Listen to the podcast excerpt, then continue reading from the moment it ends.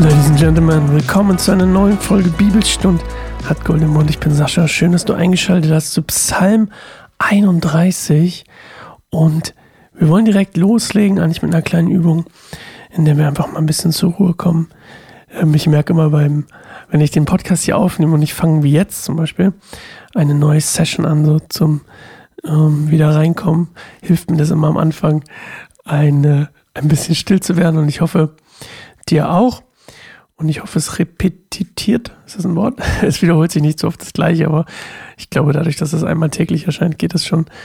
Ähm, ja, lass uns einfach eine Minute still werden, vor Gott kommen. Gerne kannst du beten und ähm, in dich reinhören, wie es dir geht. Let's go.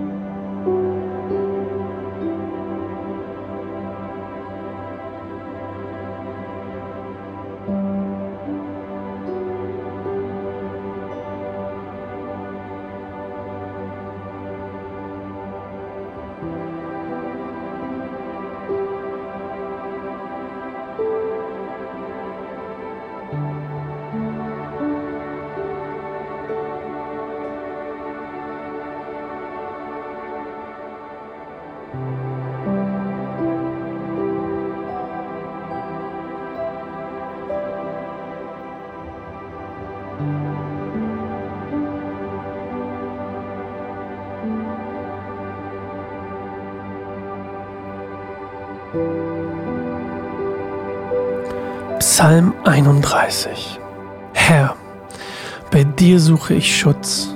Lass mich nicht zugrunde gehen. Hilf mir durch deine Gerechtigkeit. Wende dich zu mir und höre mich. Rette mich schnell. Sei für mich ein schützender Fels, eine Festung, in der meine Feinde mich nicht erreichen können. Du bist mein schützender Fels und meine Festung. Führe und leite mich um der Ehre deines Namens willen. Zieh mich aus der Falle heraus, die meine Feinde mir gestellt haben, denn bei dir allein finde ich Schutz. Ich lege meinen Geist in deine Hände. Du hast mich gerettet, Herr, du treuer Gott. Ich verachte die, die nutzlose Götzen anbeten, doch ich vertraue auf den Herrn. Ich freue mich über deine Gnade, denn du hast mein Elend gesehen und meine Angst ist dir nicht gleichgültig.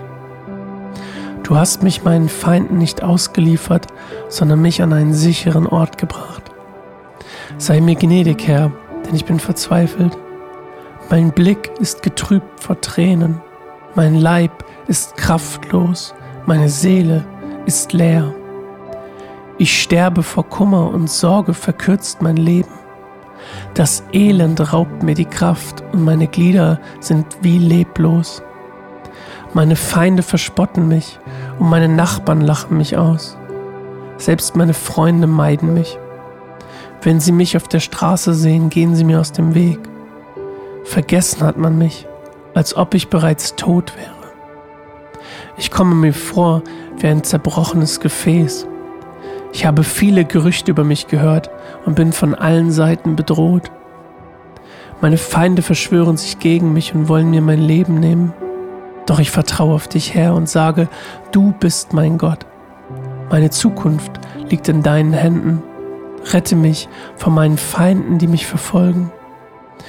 Sieh deinen Diener liebevoll an und hilf mir durch deine Gnade. Herr, lass mich nicht zugrunde gehen, denn ich rufe zu dir um Hilfe.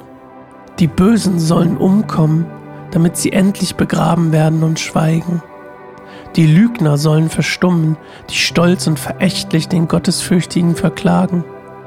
Wie groß ist deine Güte, die du denen bereithältst, die dich ehren und vor den Menschen denen zeigst, die dich um Schutz bitten. Du birgst sie im Schatten deiner Gegenwart, sicher vor denen, die sich gegen sie verschwören. Du schenkst ihnen Zuflucht bei dir, vor denen, die sie anklagen. Lob den Herrn, denn er hat mir seine Gnade bewiesen. Als meine Stadt angegriffen wurde, hat er mich sicher bewahrt. Von Furcht überwältigt dachte ich, ich bin vom Herrn verstoßen. Doch du hast mich gehört, als ich um Hilfe schrie.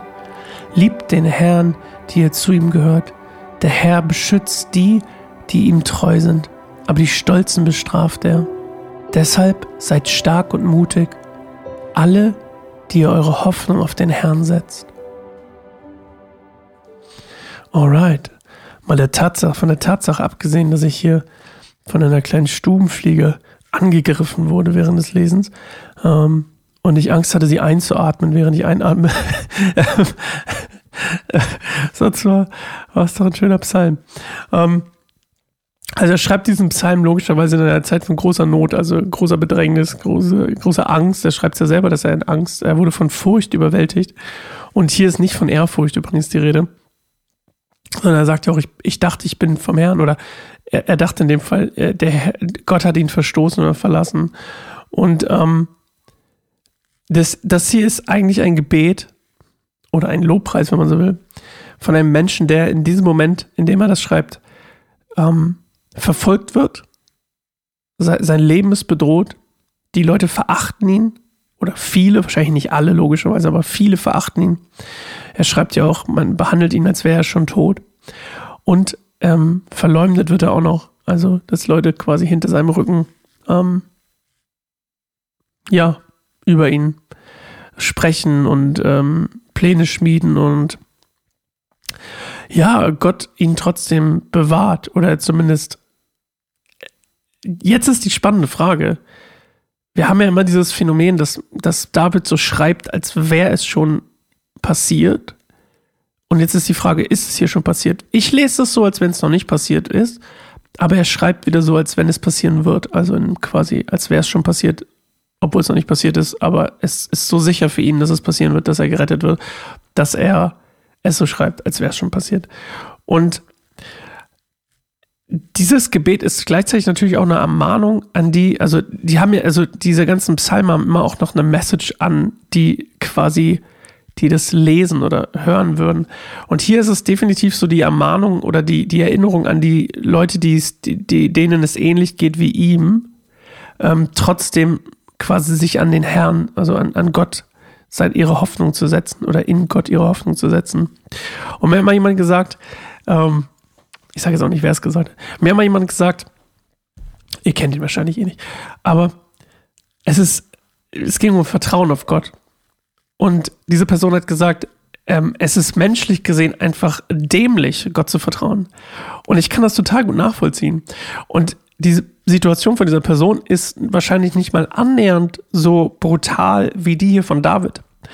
Und trotzdem konnte ich, ich kann das verstehen, wenn Leute sagen oder wenn diese Person, als die Person gesagt hat, ähm, es ist dämlich oder dumm, Gott zu vertrauen. Und es ist dämlich, äh, die Hoffnung auf Gott zu setzen.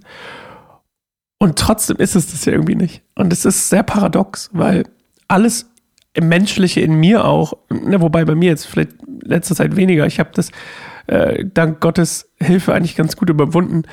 Aber ich glaube, ich kann mich an früher erinnern, alles in einem drin, das Menschliche in einem drin schreit, schreit ja eigentlich Kontrolle und Selbstvertrauen und Selbstkontrolle und ne, dieses, dieses Selbstständigsein und das ist so, so in uns eingebrannt, habe ich das Gefühl. Und, und das ist, glaube ich, auch das, wenn die Bibel manchmal davon spricht, dass wir unser größter Feind sind, so das Fleisch unser größter Feind ist, wie auch immer die Bibel das in, in einer modernen Übersetzung übersetzen würde. Aber alles in uns drin sagt uns eigentlich, oder vieles in uns drin sagt uns manchmal, es ist total dumm, Gott zu vertrauen. Und ich kann mir echt vorstellen, dass David es manchmal auch so ging, dass er so krasse Zweifel hat, ne, so einen inneren Kampf, da haben wir auch mal vor ein paar Folgen mal drüber geredet, dass er so einen inneren Kampf hatte. Und auch hier fühlt er sich erstmal verlassen. Und, und dann kriegt er trotzdem immer diese Kurve, ne? Und in Vers 6 gibt es so eine schöne Stelle, ich lege meinen Geist in deine Hände, du hast mich gerettet, Herr, du treuer Gott. Ich lege meinen Geist in deine Hände, das ist ein ähnlicher Ausdruck ähm, wie das, was Jesus in Lukas 23, Vers 46 beschreibt. Lukas 23, Vers 46. Also während er angegriffen wird vom Bösen, ruht er in einem Vertrauens, also er, es ist ein sehr vertrauensvolles Ruhen, was hier ausgedrückt wird. Und dieses gleiche vertrauensvolle Ruhen hat auch Jesus in dieser Bibelstelle in Lukas 23, 46 zum Ausdruck gebracht. Und das ist das quasi das Gleiche. Und das ist dieses, Spannende, wo man sagen würde, das ist eigentlich dämlich, aber manchmal ist es vielleicht auch alles, was wir können. Und das ist meine Frage an dich heute. Wie, wie stehst du dazu? Findest du es manchmal auch so, wie ich es gerade beschrieben habe? Ähm, oder wie mein Menti es mal gesagt hat, einfach dumm, Gott zu vertrauen? Wie geht's dir damit? Sei mal ehrlich, würde mich interessieren. Sascha hat keinensammerbaum.org. Schreib mir gerne, was du davon hältst. Und ähm, ich freue mich auf eine neue Folge morgen. Bis dann. Ciao.